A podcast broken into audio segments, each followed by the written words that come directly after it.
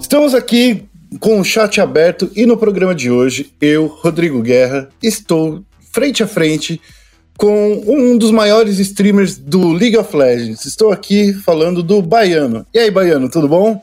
Tranquilo, tranquilo, bem demais, Guerra. E aí, essa força, como é que tá?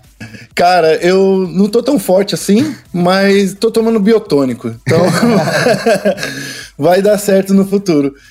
Para quem não sabe, Baiano é um dos maiores streamers e influenciadores aí do CBLOL, do, do League of Legends. Faz é, narração.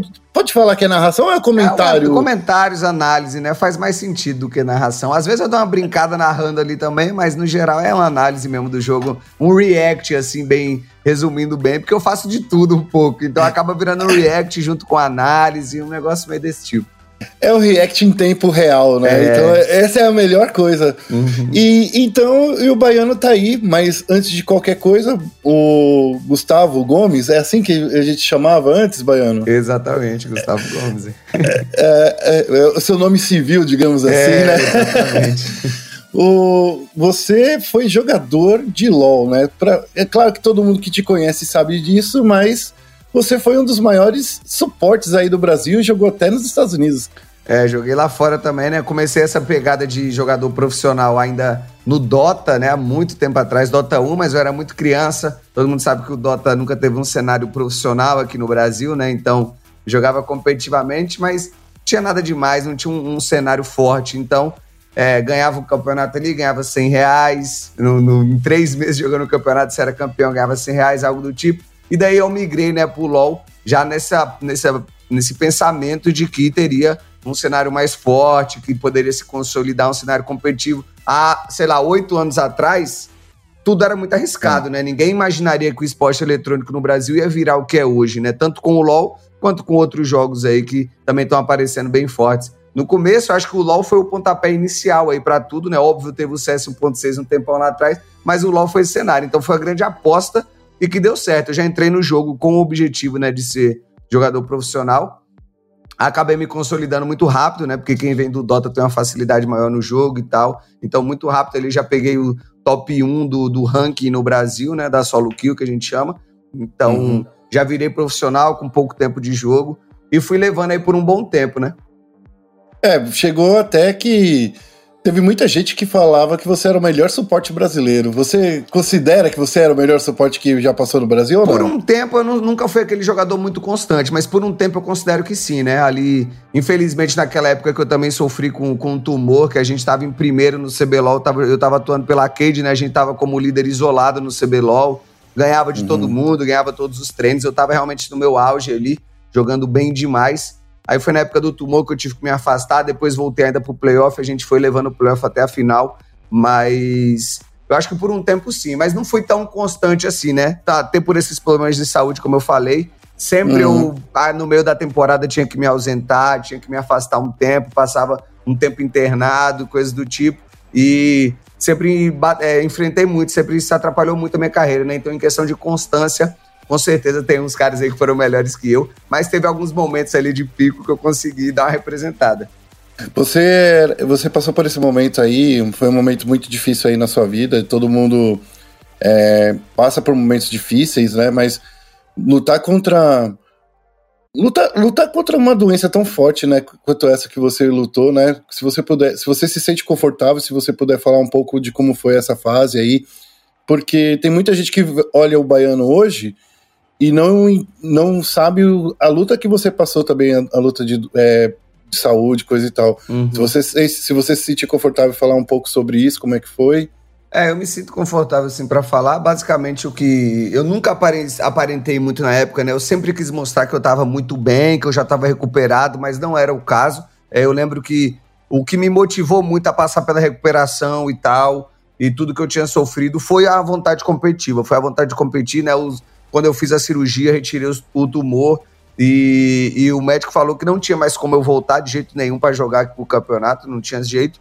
E eu falei que queria muito de qualquer jeito. Levei a recuperação com a maior força de vontade que se pode ter, é, tomando, fazendo tudo o que precisava no horário exato. Eu lembro que se eu tinha que tomar um remédio às 6 horas da manhã, eu acordava 5h50 e passava 10 minutos olhando pro comprimido, assim, esperando dar o momento exato de tomar. Então, levando tudo a muito risca, tudo do alimentação e tal, tudo perfeito para conseguir voltar antes e conseguir voltar ainda, né? Eu tentei fazer ali o milagre de ainda ganhar aquele CBLOL, não consegui ganhar, a gente chegou na final, é, passamos ainda pelos playoffs, semifinais e tal, chegamos na final e perdemos pro time do Exódia lá, que o pessoal do LoL conhece bastante, que era o time mais forte que tinha. E mas o cenário foi esse, né? Eu ainda assim me senti muito vitorioso na época, porque era tava descartado que eu conseguisse voltar a jogar e eu ainda voltei pro split, ainda consegui jogar bem, obviamente que depois de um mês sem nem clicar em um mouse e um teclado, a minha gameplay tinha caído bastante de nível, mas ainda joguei bem nos playoffs. E, e basicamente é isso. É a questão que me, me motivou muito na superação, é o que sempre me motiva, que é competição, né?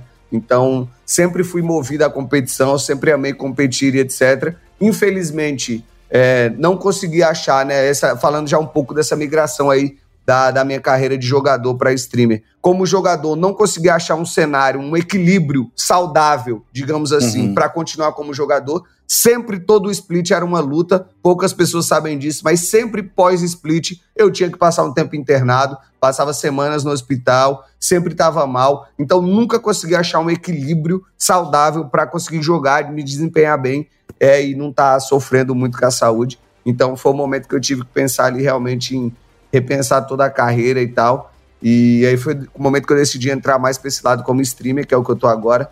E como streamer, como eu consigo ter mais os meus horários, como eu consigo fazer as coisas acontecerem mais ao redor de mim, aí eu consigo cuidar um pouco mais da saúde, consigo ter um pouco mais de cuidado. E para mim é o que tá fazendo a diferença. Por isso que eu tô conseguindo despontar muito agora. Porque eu, eu sempre tive essa pegada tryhard, eu sempre fui um cara tryhard muita dedicação, muita determinação. E eu senti, tô num cenário agora que eu posso me adaptar a mim mesmo, né? Às minhas necessidades. Porque quando você tá em um time, você tem que se adaptar às necessidades do time. Mesmo que Sim. aquilo não seja o ideal para você, vai te fazer mal e tal, você tem que seguir, obviamente, a rotina da organização do time que você tá. E como streamer, não, achando um cenário que eu posso me dedicar a mim mesmo e me adaptar ao redor de mim mesmo. Então, com a determinação que eu já tinha antes, mas agora podendo equilibrar um pouco mais as coisas, tô conseguindo aí crescer bastante nisso aí, tô muito feliz. Tem muita gente que compara a sua história, o Baiano, com a história do Gaules, que o Gaules também uhum. teve uma dificuldade muito grande com, com saúde também.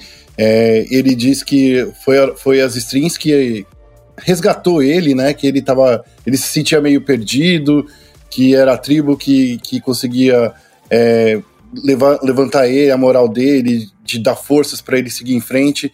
Você tem uma comunidade também bastante forte hoje em dia, né? Uhum. Você acha que essa comunidade também te ajuda nessa forma? Com certeza. E isso falando sobre o Gaulês, além de histórias parecidas, tanto na questão da saúde como também na saúde emocional, né? A história da depressão dele é algo que eu me baseei muito, também sofri com isso. Já, já me afastei do cenário competitivo em um momento ali que também era um dos meus auges, assim, por assim dizer, e tive que me afastar para tratar de depressão e etc.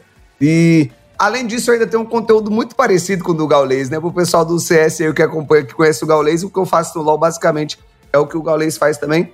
E além da nossa história ser parecida, como você falou, mas com certeza a stream foi algo que me deu um rumo muito grande assim, é, para combater tudo e motivar.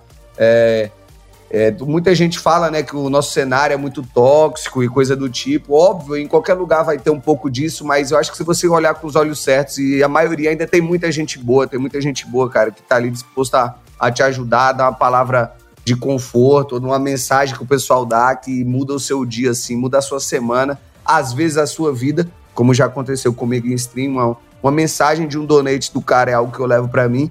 E então, com certeza ajuda demais. Eu acho que eu passei, tive esse, esse clique assim, igual ao Gaulês, é, no momento que eu comecei. Porque se você parar pra ver, você tá falando aí que eu sou um dos maiores streamers do LoL. Não sei se eu sou ainda, não me considero tanto assim. Mas o que muita gente tá falando, e você parar pra ver, eu sou streamer de fato há cinco meses, entendeu? Porque até ano passado eu era jogador, né? Tipo, eu, eu streamava, mas não era streamer. O streamer tava em terceiro plano na minha vida. Se sobrasse Sim. tempo, se tivesse, não fosse é, não fosse bater de frente com treino, nem com nada, aí eu streamava, mas eu não era streamer, né? Eu sou streamer de fato, comecei esse ano, há cinco uhum. meses, então com certeza isso fez, causou muito impacto aí na minha ascensão. É, é uma coisa que a gente tem visto aí, Porque tem muita gente que, é, que assiste o, o CBLOL com a janela. É, com a janela do CBLOL mutada, ouvindo seus comentários, uhum. falando sobre as apostas. Eu tenho feito isso nos, nas últimas quatro, cinco semanas aí, e eu tenho percebido que a galera que tá com você é uma galera bastante engajada, né? Uma galera uhum. que tá uhum. sempre. Tem até algumas pessoas que você já até conhece por nome, né? Sim, de, sim. de, tanto de tanto tá aí na, na, na, na sua, nas suas strings. É, por que, que você acha que aconteceu isso? Porque o CBLOL, ele por muito tempo passou por uma crítica, né?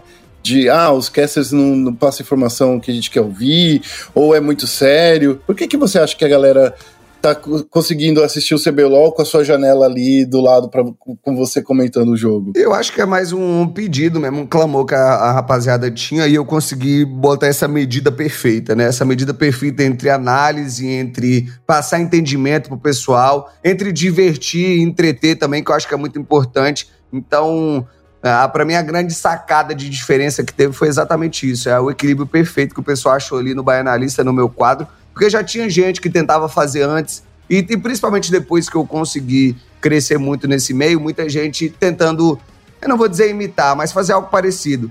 Só que uhum. fica muito, ficam muito perdidos ali. Às vezes o cara fica muito tryhard na análise, e aí já fica um bagulho mais chato ainda do que você tá assistindo o CBLOL, aí não faz muito sentido, entendeu? O cara fica ali só falando de análise, falando como se ele estivesse conversando com outros jogadores profissionais, isso não é o caso, você tem que falar pro seu viewer, tem que falar para quem tá no chat.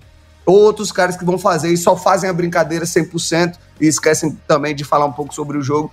Então, para mim, o que eu entendo que teve nesse quadro do Baianalista, assim, que teve muito sucesso, foi isso. É a medida perfeita ali que a rapaziada gosta muito entre react, como eu falei, entre análise, entre brincadeira, entre crítica também aos jogadores, que isso é um, um cenário também muito importante que a gente é, nunca teve muito aqui no Brasil, né? O pessoal, a comunidade sempre achou, tipo, que no, na relação dos casts sempre passava muita mão na cabeça e tal. E eu tenho uma visão um pouco diferente sobre isso. Então é basicamente isso. Agora, o que você falou sobre o engajamento, eu acho que é o jeito que eu lido com o meu público mesmo é, uhum. há bastante tempo. Tem personagens já no chat. O pessoal que tá ali sempre no chat e tal vão virando personagens. Então, a gente vem trazendo o chat para dentro da live e a minha relação com o chat, né? Eu tô sempre em contato com o chat. É, qualquer jogo que eu esteja jogando, de qualquer forma, jogando tryhard, jogando para criar conteúdo sempre eu tô em contato, a interação com o chat sempre é a prioridade máxima na minha stream. Mas além disso, eu acho que a galera sente que você. É, ainda falando sobre essa coisa, é que você zoa bastante, né, galera? Uhum. Você, você, não, você não, não passa a mão na cabeça de ninguém, né?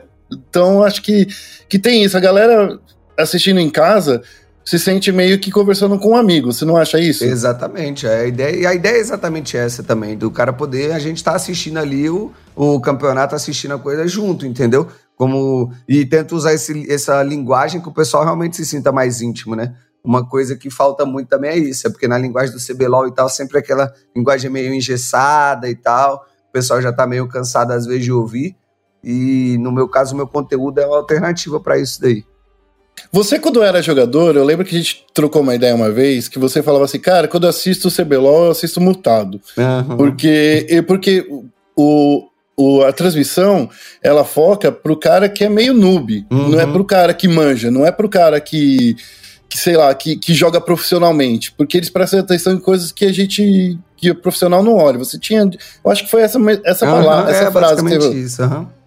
Você acha que quando, é, a galera que assiste você é uma galera que tá querendo ser mais tryhard, que tá querendo aprender mais sobre o jogo, talvez até querendo entrar no cenário, porque é uma análise um pouco mais mais diferente do que, pro, do que pro cara que não manja, saca? É, exatamente. Eu acho que é um, tem um pouco disso, né? Como eu falei, o que o, o, o grande brilho da stream hoje é que eu tô trazendo gente de todas as formas, entendeu? Tem um cara tryhard que quer entender mais a fundo do jogo, tem um cara que quer se divertir mais, tem um cara que você falou no questão das apostas, o cara curte fazer uma fezinha no jogo ali, bota 10 reais no time pra ver se ganha uma graninha e tal. Então, é, tem tudo isso. Acho que a, o grande brilho é isso, é conseguir é, englobar todo mundo. No começo era muito mais esse conteúdo muito tryhard que eu passava e etc. Mas eu acho que isso daí, nesse questão, por exemplo, que eu falava que eu assistia é, o CBLOL mutado, eu também tenho que dar os méritos pros caras que para mim melhoraram muito no cast hoje, né? Os caras conseguiram levar também outros nomes para lá, outros jogadores para lá, o próprio Takeshi no cash. Então hoje eles já conseguem passar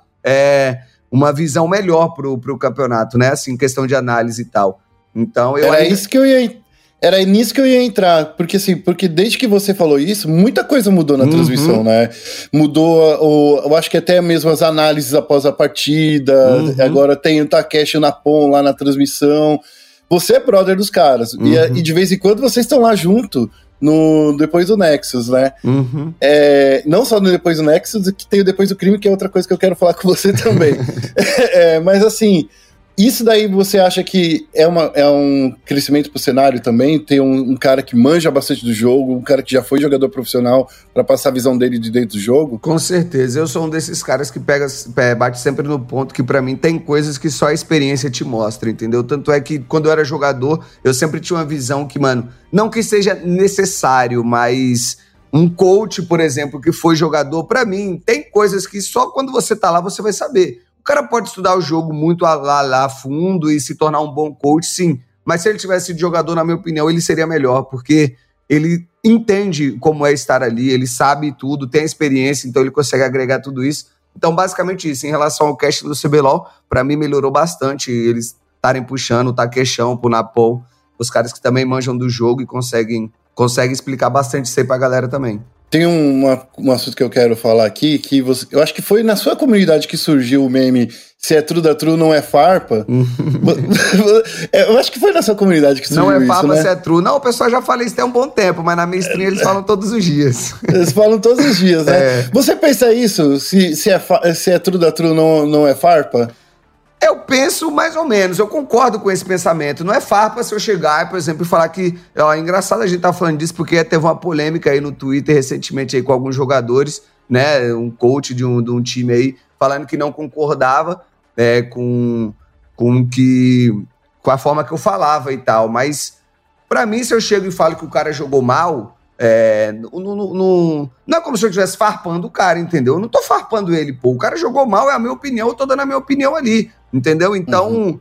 é, é, eu tenho muito desse pensamento, óbvio, né? Nunca desrespeitei ninguém, nunca vou desrespeitar. Chegar aqui e falar, ah, esse cara é um lixo, e xingar o cara e algo do tipo, xingar a mãe do cara. Isso aí nunca aconteceu, nunca vai acontecer, né? O, o, o que eu passo a visão é essa, tipo, essa visão de não é farpa se for true, é que quando você tá analisando o negócio, não tá levando pro pessoal e tá falando a verdade, a sua visão ali na real, é que você não está farpando o cara ou levando para o pessoal, você está realmente só é, analisando e passando sua visão do caso. Então eu acredito muito nisso. Óbvio, sem desrespeitar as pessoas, não é farpa se for true.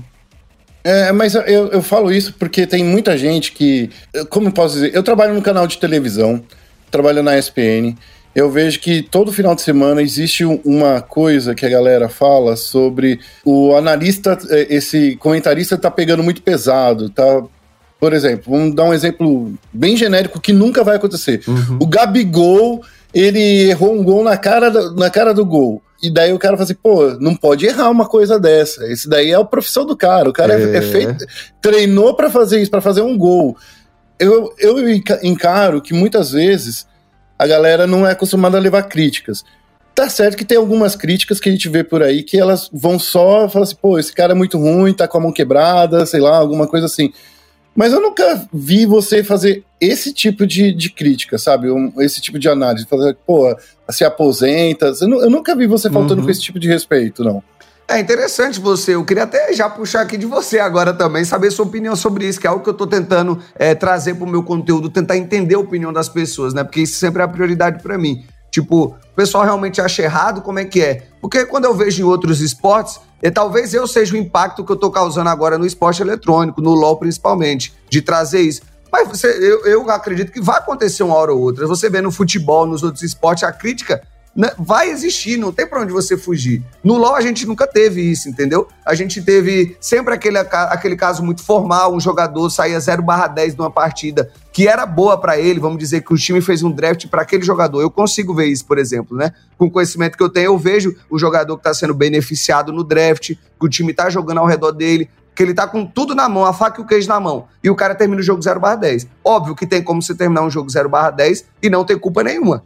Mas tem como você terminar o jogo 0 barra 10 e se você teve o recurso e o time tentou jogar para você, e aí é o momento que eu critico, entendeu? Que eu faço esse comentário que você falou. Eu vou falar, pô, o cara ganha para jogar, o cara teve tudo na mão aqui, é, o draft, o time inteiro planejou tudo para ele, e ele jogou aqui de uma forma horrível, é, não conseguiu fazer nada no jogo de impactante, mesmo com todas as ferramentas na mão e etc.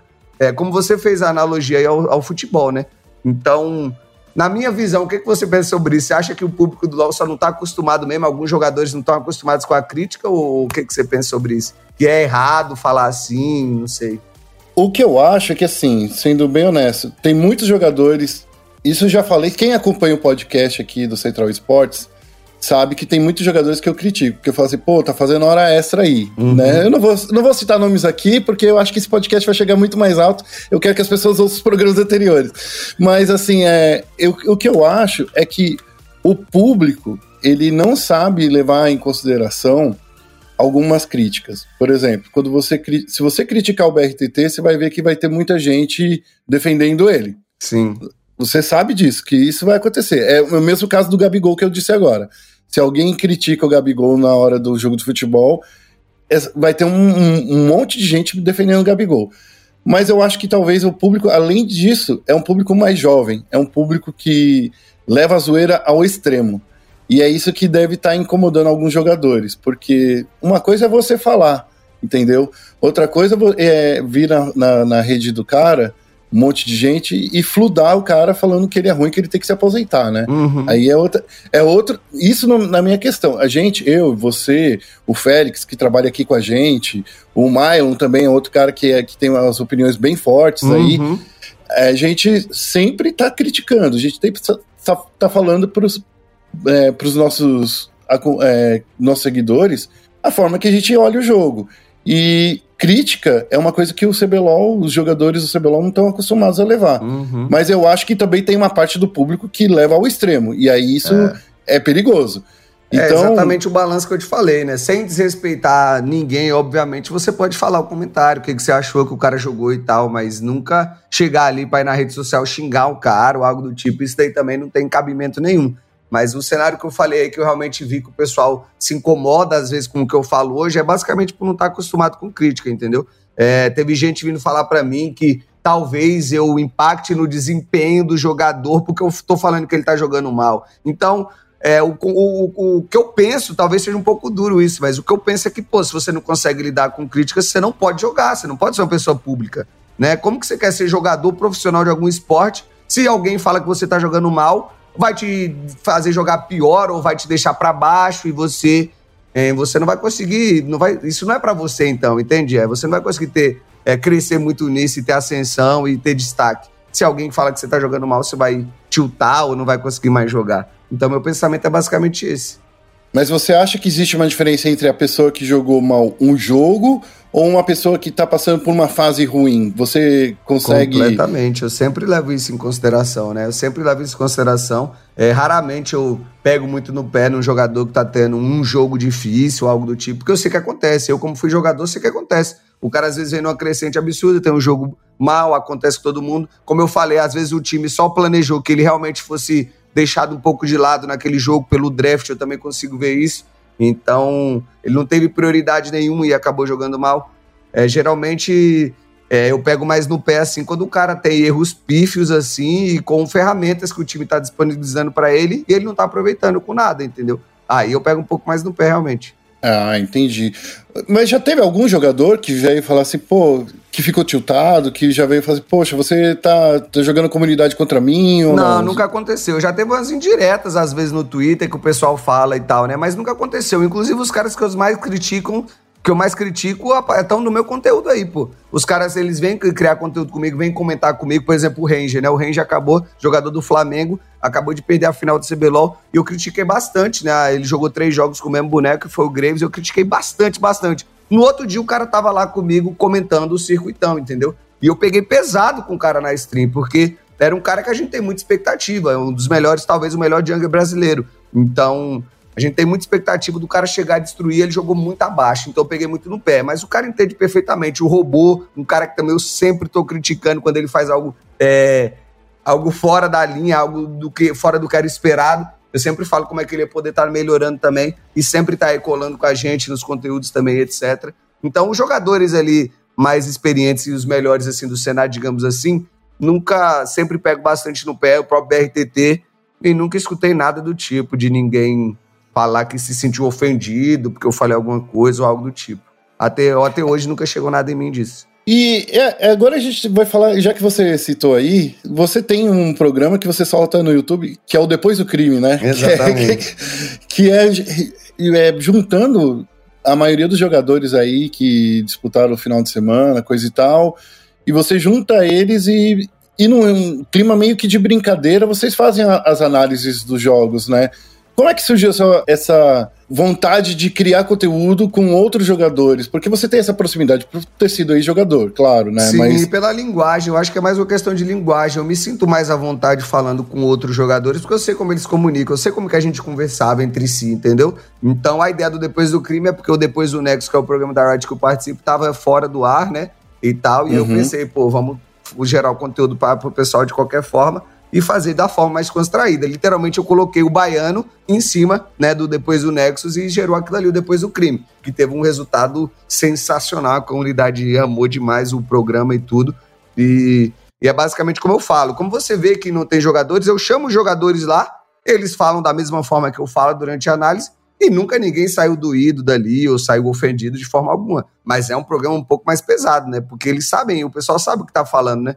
Quando é jogador para jogador. Então, sei lá, eu tenho é, dois mid laners lá, eu tenho o Goku e o Tinoz. Então o Goku pode chegar pro Tinoz lá e falar, pô, o Tinoz aqui nesse jogo ele trollou, porque ele fez tal build, era muito ruim para esse jogo, ou ele fez tal coisa que era muito ruim porque o mid laner poderia fazer e etc.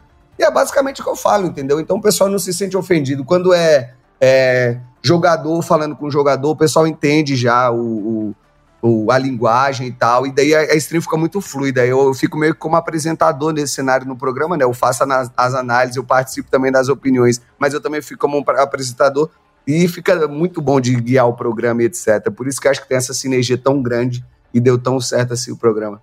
Agora que você tá aí do outro lado do, da câmera, né? Antigamente era eu que tava entrevistando você, uhum. era. E agora é você que tá fazendo conteúdo, né? Uhum. Você sente que a galera fala um pouco é, diferente para você agora ou continua na mesma? Porque para mim, assim, eu com você eu sempre tive esse papo aberto, sabe? Uhum. Você sempre foi, foi aberto comigo e falava a real para mim. Mas eu sinto que tem muitos jogadores porque vê que eu trabalho num site de, de televisão ou que eu trabalho num, num site de notícia que eu, quando eu vou ver a stream, o cara não fala daquele jeito. Exatamente. Você acha que, você acha que muda isso? Muda completamente. Que que muda completamente, né? Quando eu tô. Se eu chamar um cara para vir no meu programa, ele vai agir completamente diferente. E todo o clima que a gente cria já, já é intencional isso, para ser completamente diferente. Ao cara achar que realmente tá num programa de TV, o cara todo engessado ali, sem jeito, tá ligado? Então, é, eu quero realmente fazer com que o cara, o jogador, ele se sinta em casa para ele realmente falar as opiniões dele. Eu acho que o cenário no Brasil é muito carente de personalidades, entendeu? É muito carente, mano. A gente tá acostumado há 10 anos aí com todos os jogadores sempre falando as mesmas frases, dos mesmos jeitos, tudo igual. Então, acho que é importante esse espaço que eu dou também pro jogador, é fazer o cara se sentir em casa para mostrar a opinião dele, entendeu? Não é sobre farpar alguém ou, ou elogiar alguém, é você dar a sua opinião. Porque 99% hoje não dá. Se você pegar aí, eu tenho até medo do que aconteceria aí, por exemplo, se, sei lá, o BRTT e o Ranger se aposentar. O que acontece com o CBLOL, entendeu? Porque os outros jogadores não têm opinião de nada. Você pergunta a opinião do cara, sempre fazem umas frases batidas, decoradas e tal. Então, uh, o, o, meu conteúdo que eu tento trazer é deixar o cara à vontade para ele poder pô, falar o que ele quer mesmo, falar o que ele sente, que eu sei que é completamente diferente o que ele fala ali. É, eu, como jogador, né, eu tava na Game House com os caras lá, a gente treinando e tal, o que eles falam são completamente diferentes do que o cara vai lá num programa falar, entendeu? Então, basicamente, o que eu tento fazer é deixar aquele mesmo clima ali, como se ele estivesse falando ali dentro de uma game house e tal, o cara poder se sentir mais à vontade de expressar as opiniões, etc. Então eu vou ter que fazer um curso com você, cara, porque tá difícil, viu? Porque é, é, eu acho que é esse tipo de conteúdo que o público quer ver. É, entende? com certeza. É, é quer ver a essência do jogador. Porque hoje em dia, quando a gente vê, por exemplo. Vamos, vamos falar de outros jogadores. Exemplo, o Goku. O Goku, quando eu vejo ele é, com você, ele é uma pessoa que mostra muito conhecimento, uhum. que também mostra que é brincalhão, entendeu? Sim, faz eu acho piada. Que... O Goku que já foi no Depois do Crime fazendo brincadeira, piada e tal, tirando sarro assim com os outros, então é totalmente diferente mesmo. Então depois você me, me passa um curso aí pra eu aprender a falar do jeito que você fala, pra eu conseguir vamos as respostas ver, que você consegue. a gente vê isso daí então. Mas vamos lá, é, é, já que a gente falou de tudo isso pra gente traçar, você acha que a comunidade tá ficando mais tóxica hoje em dia? Ou você acha que hoje em dia, porque tá todo mundo em casa, tá todo mundo tiltado, que as pessoas já não aguentam mais ficar?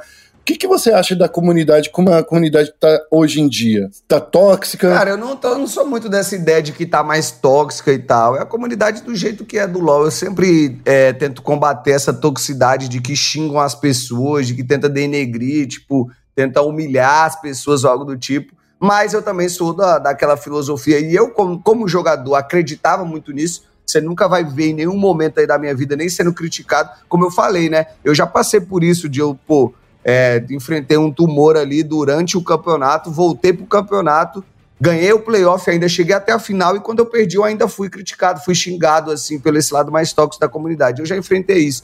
E eu sei que não é assim que funciona, mas eu também nunca fui contra um torcedor ou algo do tipo, porque eu sei que indiretamente esse torcedor é que paga o seu salário, é o torcedor que faz o cenário girar. Então, para mim, ao mesmo tempo que eu combato essa toxicidade, eu, eu dou sempre respaldo pro torcedor para ele falar o que ele pensa. Pô, o torcedor tem que falar. O torcedor é que faz tudo acontecer. Se não tivesse o cara assistindo ali, não teria nada disso aqui. Então, eu sempre dou a, a, a, é, a ferramenta pro cara poder é, dar a opinião dele, também criticar, cobrar o jogador, tudo isso daí é a função do, do torcedor, né? Então eu não acho que esteja mais tóxico, eu acho que o que tem acontecendo é um pouco de frustração, né? Tem a frustração, é, principalmente dentro do LoL, em relação a, a, resultados no stage internacional e tal, que a gente nunca conseguiu ir bem.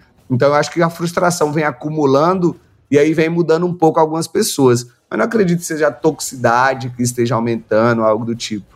Já que você tocou nesse assunto, eu tenho, eu tenho justamente essa pergunta aqui, ó.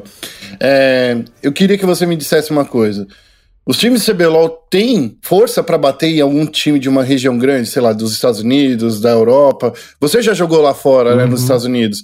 Então você tem uma visão do jeito que os caras treinam lá, né? Você e o Juká. O Juká foi outro cara que eu entrevistei aqui recentemente no, no, no chat aberto. Mas eu queria que você me falasse, você que já teve nesse lado aí. A gente tem essa força para bater o que. Hoje é... não, hoje, na minha opinião, não, e nem perto, né? O cenário brasileiro tem feito apostas muito ruins aí, na minha opinião. É, principalmente essa questão de coreanos aí. Para quem não sabe, o Brasil tá trazendo muito coreano, tá pagando muito pros caras, muito, muita, muita grana, e não tá tendo resultado nenhum, né? Os caras vêm, jogam bem abaixo, você paga, sei lá, 10 vezes mais do que para um jogador brasileiro, e o cara joga abaixo até do que o jogador brasileiro em vários casos. Então, é, isso agregado a vários outros fatores, né? O fator geográfico, a gente não tem ninguém para treinar, a gente está isolado aqui na América do Sul, não consegue treinar com ninguém.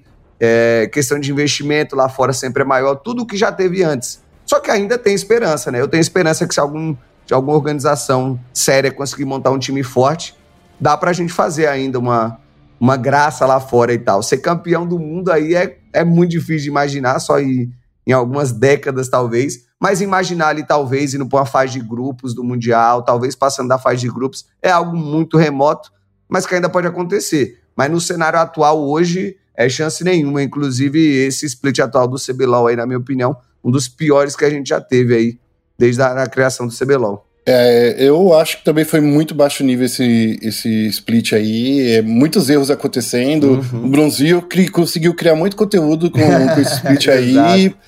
É, tá, tá complicado aí.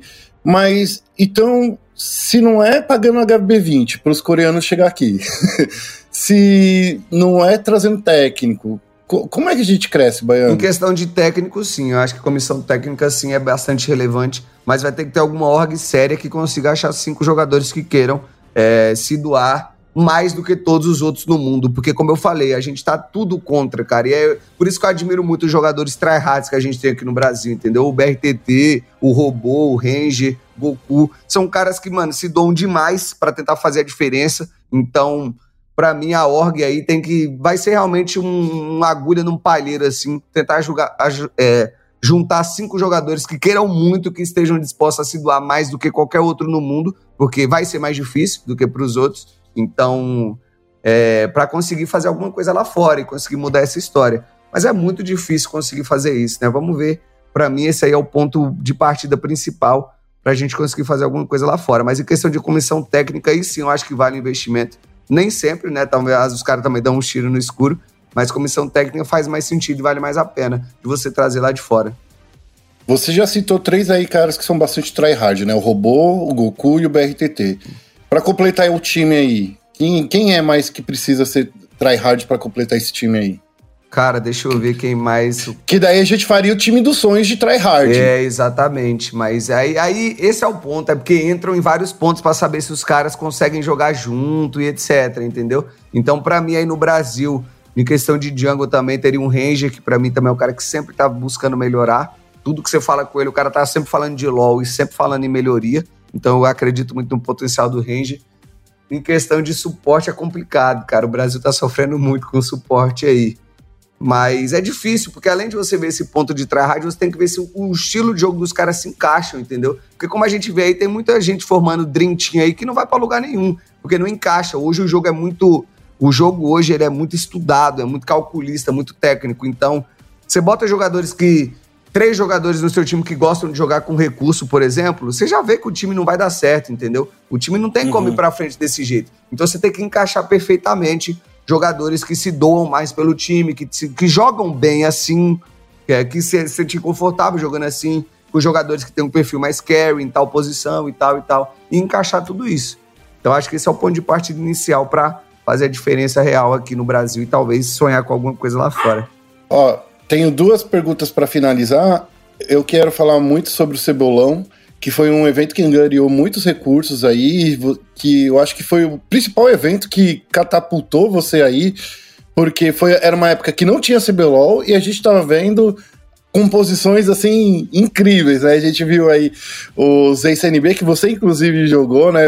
Teve é, uma, uma das coisas legais, teve o, o pessoal do, do Exódia.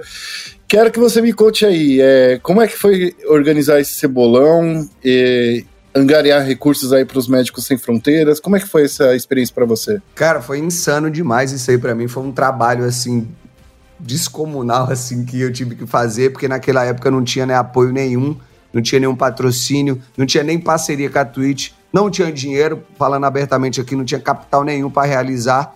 É, foi basicamente na cara e a coragem. Ele passei uns 4, 5 dias sem dormir, organizando o campeonato assim de última hora e tendo várias ideias, né? Realmente transcendi ali para fazer aquilo acontecer, mas deu tudo certo no final, né? Acho que a grande genialidade foi essa. Como você falou, a gente arrecadou aí mais de 125 mil reais é, para combater o coronavírus e é, fizemos isso com zero reais de custo. Então, para mim, essa é a grande genialidade, entendeu? Se você vê aí, é, tiveram vários artistas, um pessoal que fez, acho que Gustavo Lima também fez uma, uma live lá que arrecadou parecido com isso, aí um pouco mais de 100 mil reais. Só que aí você sabe que tem toda uma equipe, tem 30 uhum. pessoas trabalhando para aquilo acontecer, tiveram gastos absurdos para aquilo acontecer, etc. Então, para mim, a genialidade é que consegui montar uma coisa com zero reais de renda, de auxílio, de, de eh, apoio, e foi, fiz algo desse tipo, né? Foi um campeonato visto aí por mais de um milhão de pessoas, né? Ao longo dos dois dias, mais de um milhão de pessoas passaram pela stream. A gente teve mais de 100 mil views é, simultâneos e, e, mais de 125 mil reais doados, né? Então acho que o, os números já são gigantes e você deixa eles maiores ainda quando você pensa que foi feito ali só com, com o sonho mesmo, foi o sonho que fez acontecer. Bom, eu quero falar, pelo menos por mim, eu assisti muitas das partidas, não consegui assistir tudo. E eu fiquei ainda com dó de você, porque você tava o tempo todo na, na stream. teve uma época, teve uma hora que tava até sem voz para falar. Eu acho que foi, você foi muito guerreiro. É, a última pergunta que eu tenho para você, cara, é, eu queria que você me falasse um pouco se você sente saudade agora que você tá fazendo cinco meses aí de stream direto, sem parar. Se você sente saudade aí de estar de tá em um time. Cara, sempre, sempre bate aquela saudadezinha, né? Quando você assiste uma final, quando você assiste um playoff, né? Eu fui um jogador ali que todos os campeonatos que eu joguei na minha vida, né? tanto aqui no Brasil quanto lá fora, nos Estados Unidos, eu sempre fui jogador para jogar playoff. Então era algo que eu gostava muito de fazer. Todos os campeonatos que eu joguei na vida eu, eu disputei playoff. Então sempre que chega nesse, nesse período de playoff, de final, é quando eu sinto um pouco mais. É, eu sinto dar uma saudadezinha assim de jogar, mas eu tô muito confiante de que eu tô fazendo a coisa certa agora, algo que eu consigo cuidar um pouco mais de mim. Não descarta a possibilidade de voltar a jogar futuramente, mas aí é só num cenário que eu tiver, como eu falei, aí com a saúde 100% em dia. É, não vale mais a pena ficar no meio termo, entendeu? Acho que minha carreira como jogador sempre foi um meio termo. Eu nunca consegui dar 100% de mim, porque eu nunca estava 100% bem. Então, é, se chegar em algum cenário hoje que eu consiga estar 100% bem e falar, pô, eu vou conseguir ser jogador aqui, doar 100% de mim, não vou ter nenhum problema de saúde, não vou precisar ser internado durante o split, aí eu volto a jogar. É, mas é uma vontade que eu ainda tenho para frente, sim. Vamos ver se acontece algum dia. É, e agora para a última pergunta de verdade, verdadeira. Qual é o time que você jogou que você fala assim, pô, esse time era, era foda, esse time era incrível, eu sinto saudade, eu acho que errou, a gente poderia ter sido campeão? Cara, assim, o time que eu vi mais perto ali da gente ser campeão foi aquele time da Cade ali, em 2016, né? Que o time era o Robô, é, o Napon, o Takeshi, o Eza de AD Carry e eu de suporte. Aquele foi um time insano ali, que eu vi que tinha muito potencial e várias coisas aconteceram, né? Inclusive foi relacionado também à minha saúde, mas que a gente não conseguiu. Mas o time assim que eu gostei mais, cara, aquele time ali da CNB de 2018, acho que me marcou bastante também, cara. Aquele time do Autofil. A gente conseguiu trazer várias coisas novas que, pô, revolucionou, digamos assim, né, o cenário no Brasil. Galera, muita gente começou, voltou a assistir o CBLOL só por causa da gente. Nosso jogo sempre é o que tinha mais views assim no CBLOL, todo mundo querendo assistir. Então, era foi muito legal ter jogado naquele time ali, né, com o Hakim, o PBO, o Robô. Turtle, Yamp e tal. É, o Bruce também jogou.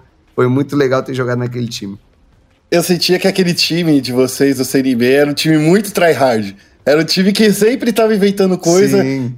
Claro que tinha coisa de vocês, né? Que eram jogadores que sempre estavam de olho.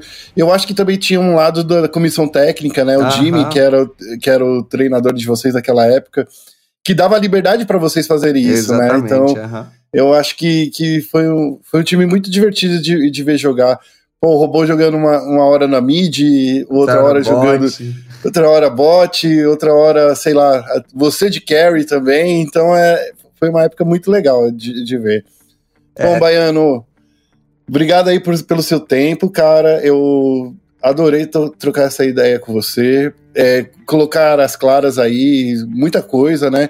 Daria para passar muito tempo para conversar com você. Exatamente. Eu, por exemplo, acabou de me surgir uma, uma, uma, pergunta aqui. Você acha que o ESA como suporte é melhor como do que quando ele era Falei carry? com ele ontem, cara. Hoje eu falei com ele hoje, mandei um áudio pra ele hoje. Olha que coincidência, falando com ele, mano, volta pelo amor de Deus a jogar de ADC. É uma role para mim o ESA é um jogador muito bom, ele tem muito conhecimento de jogo. Então, como suporte é sempre mais difícil, né? Suporte é um role que você é muito dependente do seu time, é muito difícil aparecer de suporte quando seu time tá mal. A AD tem um pouquinho mais de facilidade. Também é difícil, mas tem um pouquinho mais de facilidade.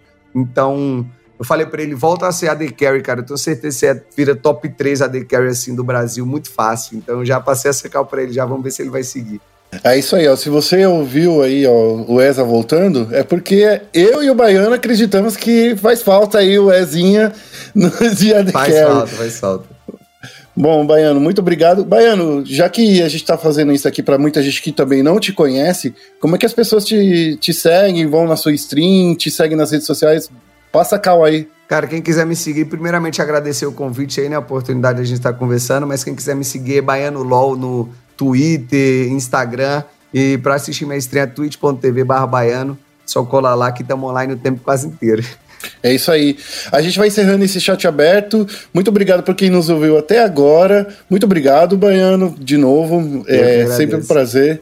E eu queria pedir para vocês também seguirem o ESPN Esportes nas redes sociais, ESPN Esportes BR, tanto no Twitter quanto no Facebook. Daí você vai achar a gente, vai seguir as nossas matérias. E também, né?